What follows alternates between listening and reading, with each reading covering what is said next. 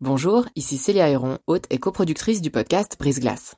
Avant de vous laisser plonger dans votre nouvel épisode, je voulais vous parler de Y'a m'expliquer, une toute nouvelle série audio du temps dédiée aux intelligences artificielles. Deux fois par mois, dans Y'a m'expliquer, Grégoire Barbet tentera de démystifier les enjeux posés par ces IA et reviendra sur les principales actualités qui les concernent. Côté podcast, vous pourrez aussi découvrir Sous la coupole, notre podcast d'actualité politique, et bien d'autres encore sur la page letemps.ch slash podcast. J'en profite enfin pour vous dire que vous pourrez bénéficier de nombreuses offres d'abonnement au journal Le Temps, web et print, sur la page letemps.ch slash abonnement au pluriel. Bonne écoute Ça va être, ah bah, là j'ai une soirée, par contre il faut que je trouve une jolie tenue, mais alors sans décolleté et avec des manches longues. Euh, on avait prévu d'aller à la piscine avec les copines, bah je vais pas pouvoir parce que là c'est pas possible de mettre en maillot de bain. Ou alors se dire une semaine à l'avance, ok je vais essayer de pas toucher justement parce que euh, euh, je devrais me mettre en maillot de bain, ce qui marche généralement pas parce que je touchais quand même. Bienvenue dans la saison 4 de Brise Glace, un podcast du temps qui s'intéresse à tout ce qu'on n'ose ni dire ni demander aux gens qui nous entourent. Ça commence par un reflet scruté dans le miroir, un petit bouton sur le visage, le bras, le cou qu'on veut percer et sur lequel on finit par s'acharner. Pour Anna, 26 ans, genevoise d'adoption, cet acte anodin peut tourner à l'obsession.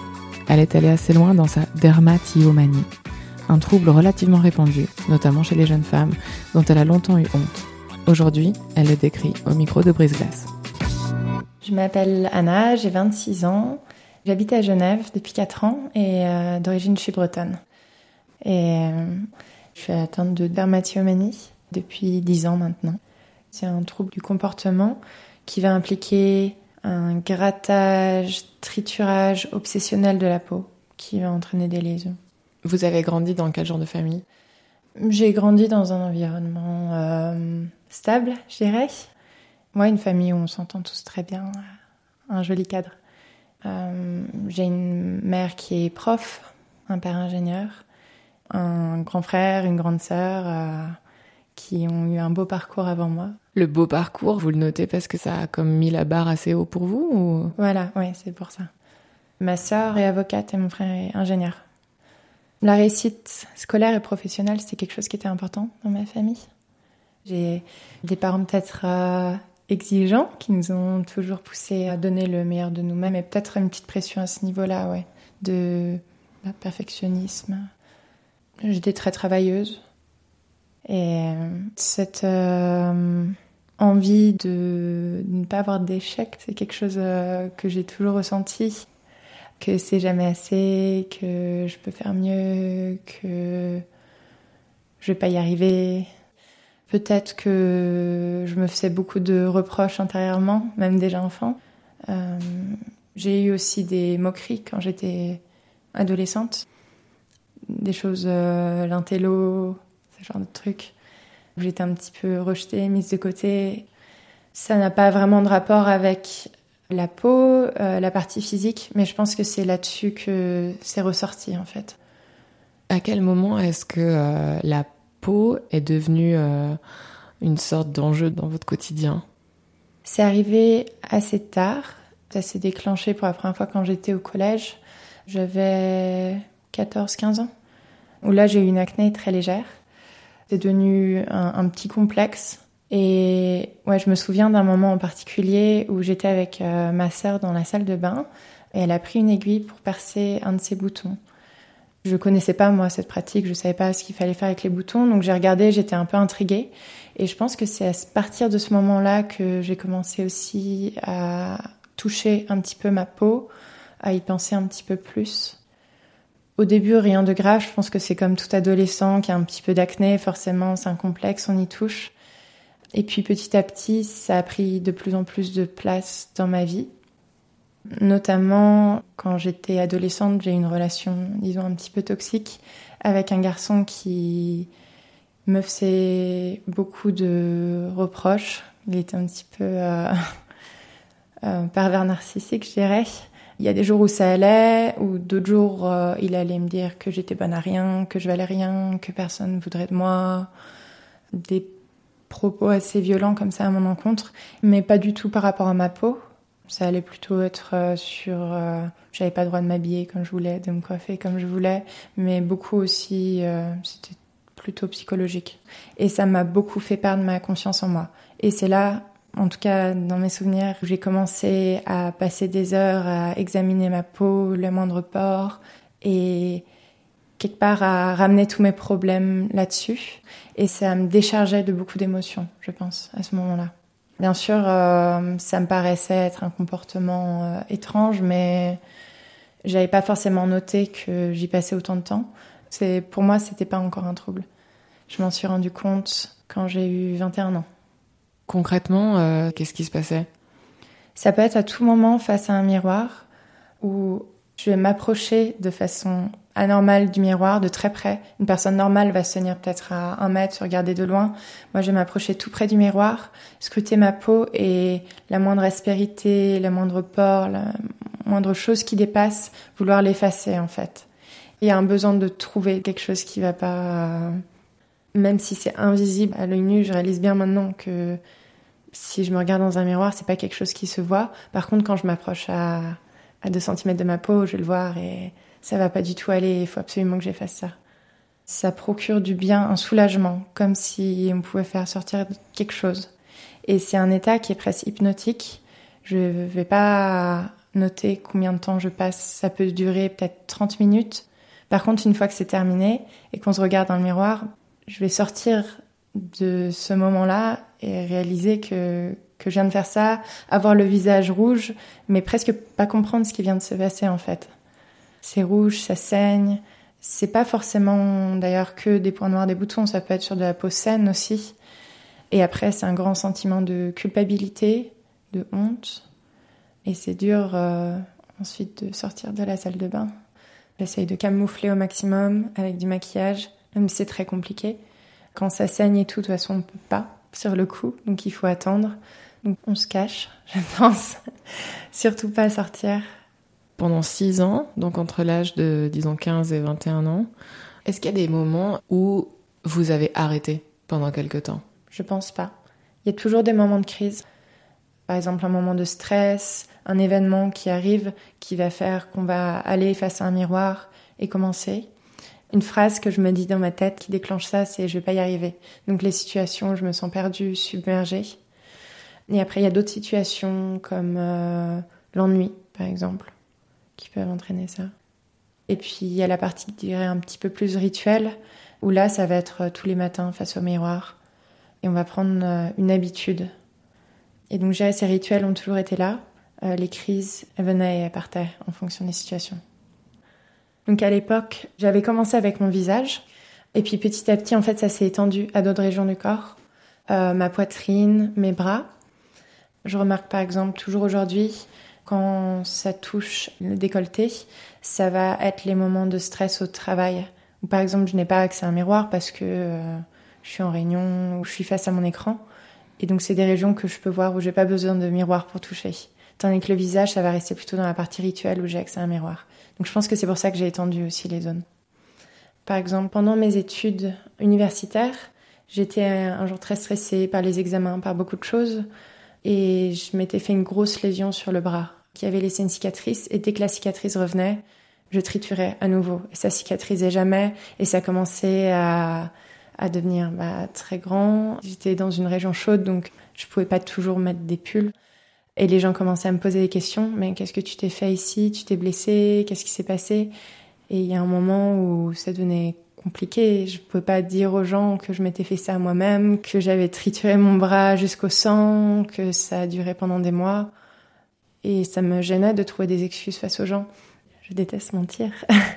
c'est pas quelque chose que je fais, donc ça procure beaucoup de honte. Mais j'avais moins honte de camoufler ça derrière une histoire que de raconter ce que je m'étais réellement fait. Et donc j'allais dire que c'est un bouton de moustique qui s'est infecté, par exemple, ou alors euh, que j'étais tombée ou que je m'étais pris euh, une porte. Vraiment des choses délirantes des fois. À quel point est-ce que ce trouble, ça prenait euh, non seulement du temps, mais aussi de la place dans votre vie quotidienne? Ben, je pouvais y passer euh, une heure, voire deux. Et ça, c'est juste la partie triturage. Après, il y a la partie camouflage. Donc, ouais, une grosse place finalement, euh, sans m'en rendre compte, mais toujours en fait planifier quand est-ce que je vais devoir camoufler. Déjà, on peut pas savoir quand on aura une crise, mais si ça arrive, alors il faut toujours avoir un petit truc de fond de teint à côté pour camoufler si jamais il y a quelque chose. Et quand ça touche à d'autres parties de la peau que le visage, ça va être ah bah là j'ai une soirée, par contre il faut que je trouve une jolie tenue, mais alors sans décolleté et avec des manches longues. Euh, on avait prévu d'aller à la piscine avec les copines, bah je vais pas pouvoir parce que là c'est pas possible de mettre en maillot de bain. Ou alors se dire une semaine à l'avance, ok je vais essayer de pas toucher justement parce que euh, euh, je devrais me mettre en maillot de bain, ce qui marche généralement pas parce que je touchais quand même. Et ensuite après ça il y a tout ce que ça entraîne. Donc par exemple le fait d'annuler euh, un verre parce que je n'avais pas envie de sortir, de me montrer comme ça. Donc toujours avoir un échappatoire aussi. Je disais juste que je, finalement je pouvais pas ou que je me sentais pas très bien. Est-ce que quand on rencontre un garçon qu'on aime bien, on se demande à quel moment est-ce qu'on lui en parle, euh, comment on lui en parle? Ah bah oui, forcément. Je pense que personnellement, j'en parle pas. Mais j'ai immédiatement pensé, par exemple, les premières fois où je dors chez la personne, euh, bah, comment je vais faire euh, pour pas que ça se voit le soir, ou toujours faire en sorte que la personne puisse pas me voir euh, sans fond de teint. Par exemple, je peux mettre des petites touches de fond de teint avant d'aller me coucher pour être sûr que le lendemain matin, quand je me réveille, ce soit pas trop rouge. Qu'est-ce qui vous a fait prendre conscience du fait que c'était peut-être plus que la personne lambda qui essaye de d'enlever un bouton.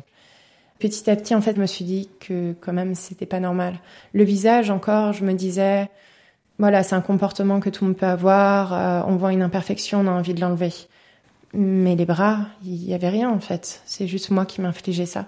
Et donc là, j'ai regardé sur internet pour voir s'il n'y avait pas des gens qui avaient aussi expérimenté ça.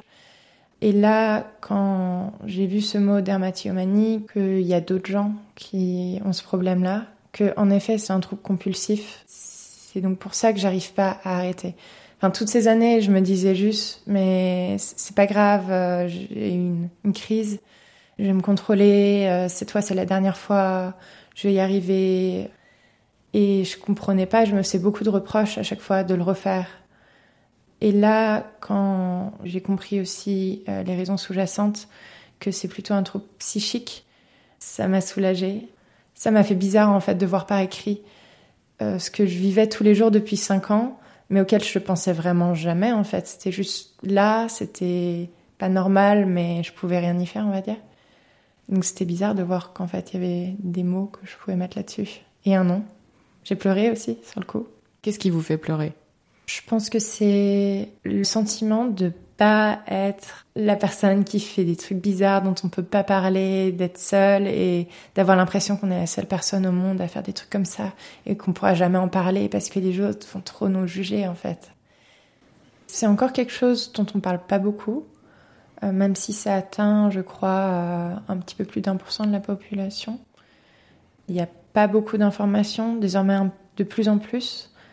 Par exemple, il y a des forums, euh, la question qui ressort tout le temps, et le premier truc que j'ai recherché, c'est comment on arrête, bien sûr. Bon, là, j'étais un petit peu déçue de voir qu'il n'y avait pas de solution simple. C'est pas, ah, tu vas prendre une pilule et demain, tu vas arrêter. C'est plus long que ça. Déjà, la première solution, c'est de faire une thérapie, justement pour traiter tous ces problèmes sous-jacents, ces problèmes psychiques qu'il y a derrière le trouble. Ensuite, il y a beaucoup de forums où les gens donnent des astuces pour arrêter. Comme euh, trouver quelque chose pour s'occuper les mains, cacher les miroirs, mettre des gants. Il y a des astuces, euh, vraiment, euh, ça peut pas marcher pour tout le monde. Des fois, c'est un petit peu plus extrême, mais ça permet un petit peu de voir ce qui est possible. Il y a aussi une tendance ces dernières années à beaucoup médiatiser, notamment avec les mannequins, tous ces produits sur le teint. Tout est hyper disponible et hyper précis. Il y a des blogs, il y a des comptes Instagram sur la peau. C'est devenu un sujet que c'était pas pour les adolescentes euh, il y a 15 ans, cette question mhm. du teint et de la peau parfaite alors étrangement, moi, c'est pas du tout des choses que je vais suivre, les choses de maquillage ou de soins de la peau. C'est un peu paradoxal hein, parce que j'ai une obsession sur ma peau, mais pour autant, j'ai pas forcément m'intéresser à toutes ces choses. Parce que quoi qu'il arrive, en fait, je me dis ma peau, elle sera jamais bien tant que je continue. Ça va rester horrible. Je peux utiliser toutes les techniques. Ça va même me faire plus complexer, en fait, je pense, de regarder ces, ces blocs de, maquillage. Parce que je me dis que quoi qu'il arrive, ça n'ira pas.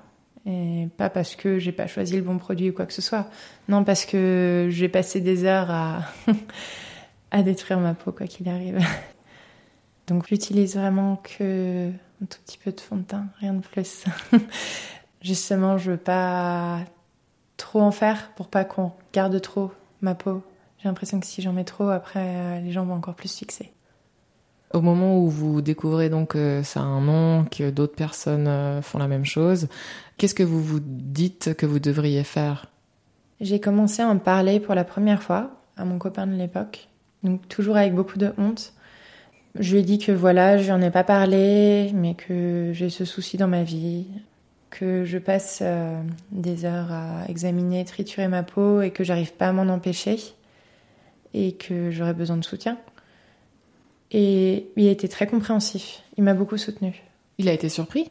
Oui, parce que même si on vivait ensemble depuis qu'on se connaissait bien, que je pense qu'il a déjà dû me voir sans maquillage, quoique. il n'avait pas remarqué. Du coup, je me demande à quel point les gens remarquent. C'est toujours quelque chose que je ne sais pas aujourd'hui. Pour moi, on ne voit que ça, parce que c'est euh, obsessionnel pour moi. Je ne sais pas à quel point les gens voient ou ont des pensées sur l'état de ma peau. J'ose pas demander. C'était donc la toute première personne à qui vous en parliez Oui. Euh, je ne sais pas pourquoi j'avais cette peur d'en parler, mais je pense qu'intérieurement, je me disais, euh, je vais, les gens vont trouver ça sale, ils vont me juger. Lui m'a juste posé quelques questions pour mieux comprendre, m'a demandé quand ça arrive, à quelle fréquence, pourquoi je faisais ça, quand ça a commencé. Et ensuite, ce qu'il m'a dit, c'est qu'il allait m'aider à arrêter. Ensuite, j'ai décidé d'aller voir une thérapeute pendant que j'étais à l'université qui était spécialisée dans les troubles compulsifs. Je suis arrivée euh, dans le cabinet, elle m'a dit bah, c'est la première fois que je vois ça. Donc pareil, elle m'a posé tout plein de questions. Et bah, malheureusement, je pense qu'elle n'a pas trop compris. Elle m'a dit des choses comme euh, bah, enlever tous les miroirs chez vous. Je lui ai dit mais c'est pas possible. Et puis je suis en colocation. ça me paraît compliqué quand même de jamais regarder dans un miroir. Euh, de, la journée ou de la semaine.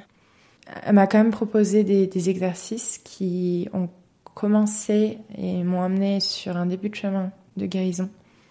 En particulier, elle m'a demandé de noter mes émotions dès que une crise arrivait. Et c'est là que j'ai compris pourquoi je faisais ça.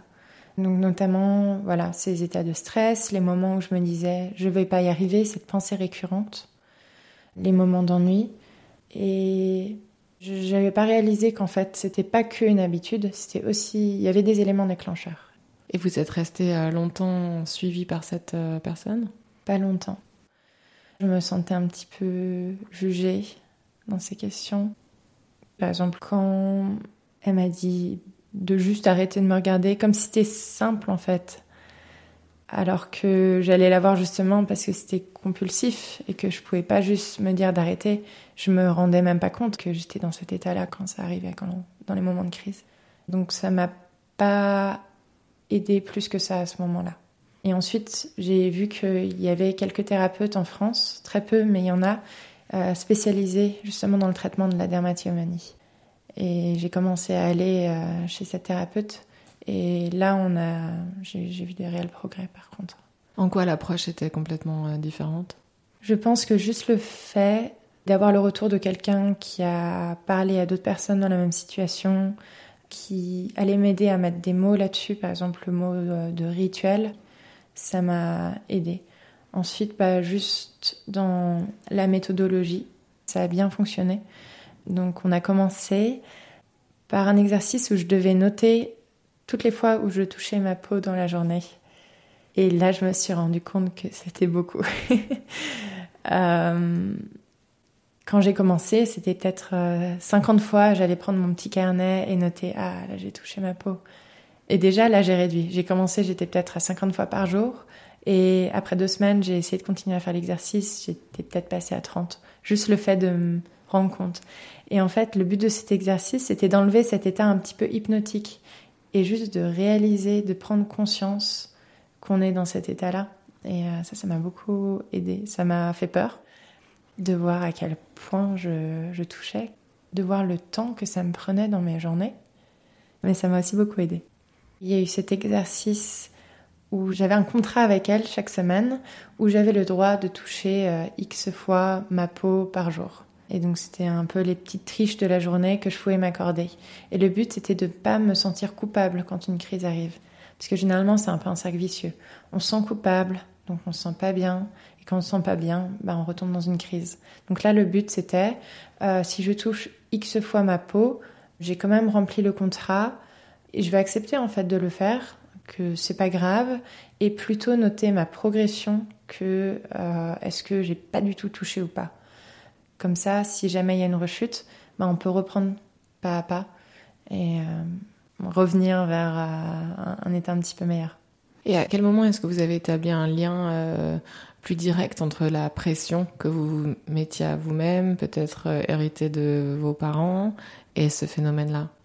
Pendant cette thérapie en en parlant parce que ça revenait toujours un petit peu à cet environnement familial, à la pression que je me mettais pendant mes études.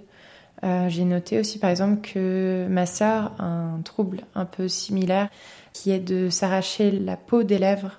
Et généralement, c'est un trouble qui va se situer dans la même catégorie parce que c'est aussi lié euh, à cet état de stress et au perfectionnisme. Et votre frère? Je crois pas qu'il ait de trouble. Il n'y a pas eu plus d'exigences euh, sur vous en tant que fille que sur lui en tant que garçon C'est dur à dire. Dans ma famille, en tout cas, mes parents nous ont toujours euh, traités de la même façon, mais peut-être au niveau de la société en général, c'est possible. Surtout à savoir que la dermatillomanie, ça touche euh, environ 75% de, de filles. Par exemple, quand j'allais voir ma thérapeute pendant l'université, je lui parlais souvent du stress que j'avais lié au cours, la pression, et elle m'a dit ah, Je vois que des filles. Que des filles qui viennent la voir à cause de cette pression. Et c'est vrai que je voyais mes amis garçons pendant les périodes d'examen. Ils étaient euh, en majorité beaucoup plus relax que mes copines où on allait euh, stresser tout ensemble et se mettre beaucoup de pression, alors qu'ils y allaient toujours euh, au talent, comme ils disaient. personnellement, j'ai fait des études d'ingénieur, donc beaucoup de mathématiques, de sciences dures. Il y a des études qui montrent ça maintenant, mais on a un un peu conditionné à penser qu'on est moins bonne dans ces matières-là. Donc il y a aussi euh, toute cette chose-là. Je pense que de base, on part un peu du principe qu'on est nul, qu'on va pas y arriver, que c'est pas fait pour nous, et on se rajoute un petit peu cette pression-là supplémentaire. Vous avez fini par en parler à vos parents? Ouais. Donc avec ma mère, ça a été un petit peu compliqué. Elle pensait juste que j'avais des boutons, que ma peau était pas belle, et elle me faisait des remarques là-dessus. C'est très dur en fait parce que quand déjà on est complexé par sa peau, qu'en plus on s'ajoute tout ça, ce triturage qui fait que la peau est encore euh, moins belle, et ensuite on a des remarques là-dessus, c'est très dur à encaisser. Donc à l'époque j'étais étudiante, je vivais plus chez mes parents. J'étais rentrée un jour, il me semble qu'elle m'avait encore fait une remarque par rapport à des traces que j'avais au niveau du décolleté. Ah bah t'as un bouton là, euh, des choses comme ça qui me mettait vraiment mal. Et donc j'ai dit, écoute, euh, non, c'est pas ça. Euh, c'est un grattage que je me suis fait à moi-même. Voilà, c'est un trouble et euh, je me fais suivre par quelqu'un pour aller mieux. Et elle est restée un petit peu, je pense, abasourdie quand je lui ai dit ça. Elle a surtout bloqué sur le fait que j'allais voir une thérapeute. Et le lendemain ou quelques jours plus tard, je la recroise et elle me fait exactement la même remarque. Ah, oh, t'as un bouton ici. Dis écoute maman, non. Euh, tu sais, j'ai ce trouble et euh, voilà, c'est lié au triturage et j'essaye de m'en sortir. Ah bon? T'as une thérapie? Ah bon, je ne savais pas. Et c'est arrivé euh, deux, trois fois comme ça. Une sorte de déni.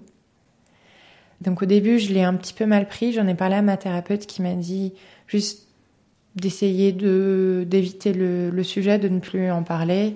Comme ça, j'arrivais pas à cet état de déception. Et puis avec le temps, il y a une évolution. Euh, je ne sais pas ce qui s'est passé exactement, il y a peut-être eu un déclic, mais on a commencé à en parler un petit peu. J'ai essayé d'aborder euh, d'autres choses qui se passaient dans la famille, essayer de parler un petit peu de nos sentiments. Et petit à petit, elle s'est ouverte. Elle a accepté le fait que je sois en thérapie, elle était même plutôt encourageante. Et j'ai fini par comprendre en fait que quand je lui ai dit que j'étais allée voir une thérapeute, elle m'en voulait pas en fait. Elle s'en voulait à elle-même et je crois qu'elle s'est dit mais qu'est-ce que j'ai raté? Et votre père? Vous lui en avez parlé à lui? Non, on ne communique pas vraiment avec mon père. On s'entend très bien, mais on communique pas beaucoup. Pas sur tous ces sujets-là. Dans la famille, on parle pas beaucoup de nos sentiments et de ces sujets-là. Donc c'était un peu quelque chose de nouveau à mettre sur la table. Lui, il s'arrache la peau des pouces. Donc euh, quelque part, il a aussi euh, un toc à lui quand il est stressé. On a tous quelque part euh, un petit toc plus ou moins grave. Aujourd'hui, vous en êtes où en fait avec ce trouble? Aujourd'hui, j'ai fait beaucoup de progrès, je pense. juste le fait de savoir ce que c'est, de l'avoir admis, d'en avoir parlé autour de moi. J'ai arrêté de toucher certaines parties de ma peau grâce à la thérapie notamment, je pense, comme les bras par exemple. J'ai beaucoup moins de crises qu'auparavant. J'ai pu réduire toute cette partie de rituel. Il y a forcément des moments où je me dis que c'est fini, mais en réalité c'est toujours là. Il y a toujours des moments où ça va pas, où je vais me sentir moins bien, des moments de stress et où ça va ressortir particulièrement. La différence par rapport à avant, c'est que je vais mieux le vivre, je vais accepter, me dire que c'est pas pour autant que ça va rester comme ça, que je peux encore faire des progrès. Je sais pas si aujourd'hui j'ai l'espoir d'arrêter totalement un jour. Je sais pas si c'est possible. Ce serait bien. Mais déjà, réduire et mieux vivre avec ça, c'est un gros progrès. C'est ce qui fait partie des changements. C'est aujourd'hui, je vois le positif. Et tous les jours où je peux sortir sans maquillage, c'est toujours une grande fierté. C'est une petite victoire j'essaie plutôt de me focaliser là-dessus. Euh, c'est clair que ça fait plaisir et c'est un petit peu l'objectif en fait de pouvoir sortir sans maquillage. Qu'est-ce que vous aimeriez que les gens euh, qui découvrent un peu cette euh, pathologie retiennent en fait de cet épisode? Que c'est bien de comprendre que c'est pas seulement lié au physique, que c'est pas juste lié à quelque chose comme les, boutons, les choses comme ça. C'est aussi quelque chose un petit peu plus psychique et il y a une pression interne.